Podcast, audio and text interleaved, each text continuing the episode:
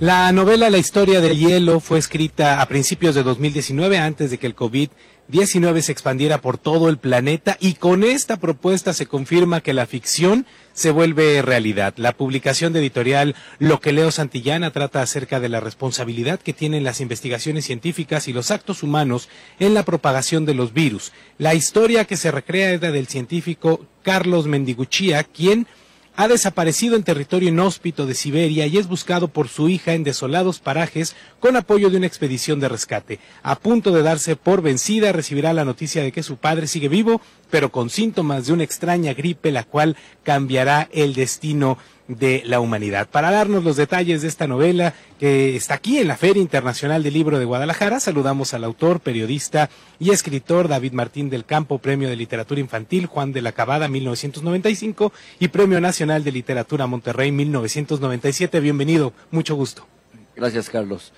Pues sí, eh, todo ocurrió en ese momento, era 18, cuando revisando mis archivos en casa, me encontré con un recorte de prensa que reseñaba pues la muerte de 17 muchachos del ITESO que habían ido de aquí de Guadalajara a ascender el Iztaccíhuatl y los sorprendió una ventisca y murieron congelados, digo no todos, pero estos 17 y mi padre, yo era un niño, me dijo, mira este que ves aquí en la foto, dice, este era tu primo, era Román, eh, tenía 14 años y murió de tenis y bueno, y la guardé, y revisando el archivo dije, qué espanto vivir y morir en el extractivo congelado, ¿no?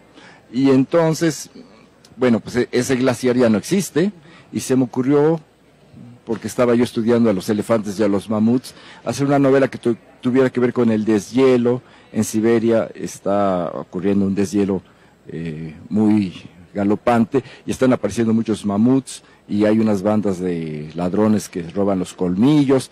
Entonces dije, hagamos que el personaje, como ya no tiene materia, él es un estratigrafista que revisa los mantos de los glaciares y como ya no hay glaciares en los volcanes mexicanos por el deshielo, ni tampoco en Kilimanjaro, la novela de Hemingway ya no se llamaría Las nieves del Kilimanjaro, sino se llamaría el Kilimanjaro, ¿verdad? y entonces eh, lo invitan a hacer unas este, expediciones científicas a Groenlandia y a Siberia y, muy seguido va a Siberia cada tres, cuatro meses y hace estadías y sigue haciendo estratigrafía y tal. Y una noche sale a fotografiar en apariencia los, eh, las auroras boreales y está perdido y no regresa al campamento y entonces a la familia le dicen el, el doctor no ha vuelto, no es noticia fatal necesariamente, pero no está.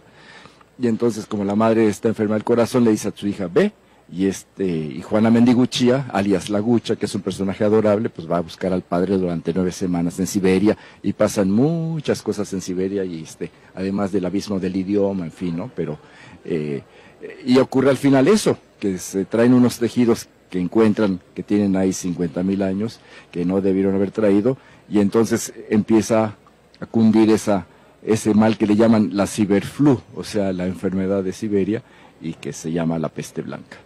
Pues una gran coincidencia con lo que nos pasó hace dos años y medio, esta pesadilla por la que todavía atravesamos, afortunadamente ya de salida, pero en realidad y en esencia, en ese trabajo, David, eh, eh, tocas dos temas muy importantes, que es lo que estamos viviendo actualmente, cambio climático, eh, justamente los efectos de la acción de los seres humanos en la naturaleza, en el planeta Tierra, y también, por otra parte, la ética científica. Eh, a veces eh, percibimos a los científicos como malévolos, como alguien que está planeando cosas acá, pero en realidad son los que nos, como Frankenstein, y entonces, en realidad son personas que nos traen soluciones, pero a veces no lo entendemos, y estás tocando estos dos temas. Sí, bueno, eh, el calentamiento global va y, hagamos lo que hagamos y los acuerdos de París y de Bali, va.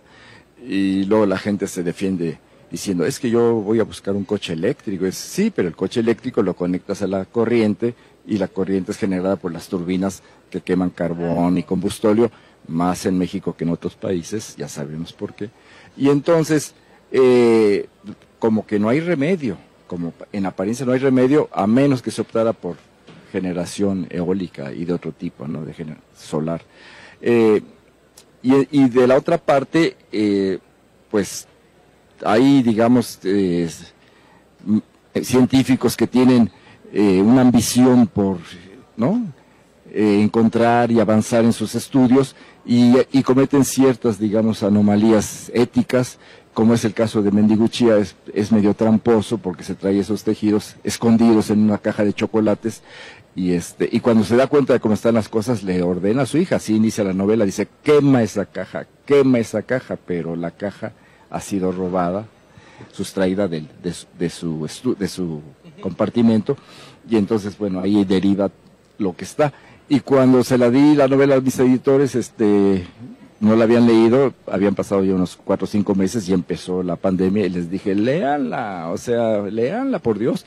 Y la leí y a los diez días me dijeron, va, va, va, y aquí la tenemos. Obviamente, si la, la dejaban ir, no sé qué hubiera pasado. Tenemos, ¿no? Muy bien, la historia del hielo. Pues David, muchísimas gracias por estar con nosotros en este espacio. La verdad es que tocas un tema esencial, la coincidencia es realmente grande y se antoja como que hay algo detrás, ¿no? Hay que hay, las ideas están en el éter y a veces surgen en el, en el como, momento como esperado. amigos, una novela escalofriante. Escalofriante. Pues los invitamos a leerla a todos los que nos escuchan. Muchas gracias por estar con nosotros en esta emisión especial de One Radio y Radio Educación eh, en el Noticiero Cultural Su Casa y otros viajes. Carlos Urbano, nos despedimos. Sandra Karina Hernández, un placer. Nos encontramos mañana por acá, igual a las 9 de la mañana. Muchísimas gracias a todo el equipo humano, técnico que se encuentra aquí en Guadalajara y también allá en Ciudad de México. Y nos volveremos a encontrar aquí en One Radio justo al mediodía. Muchas gracias. Hasta pronto.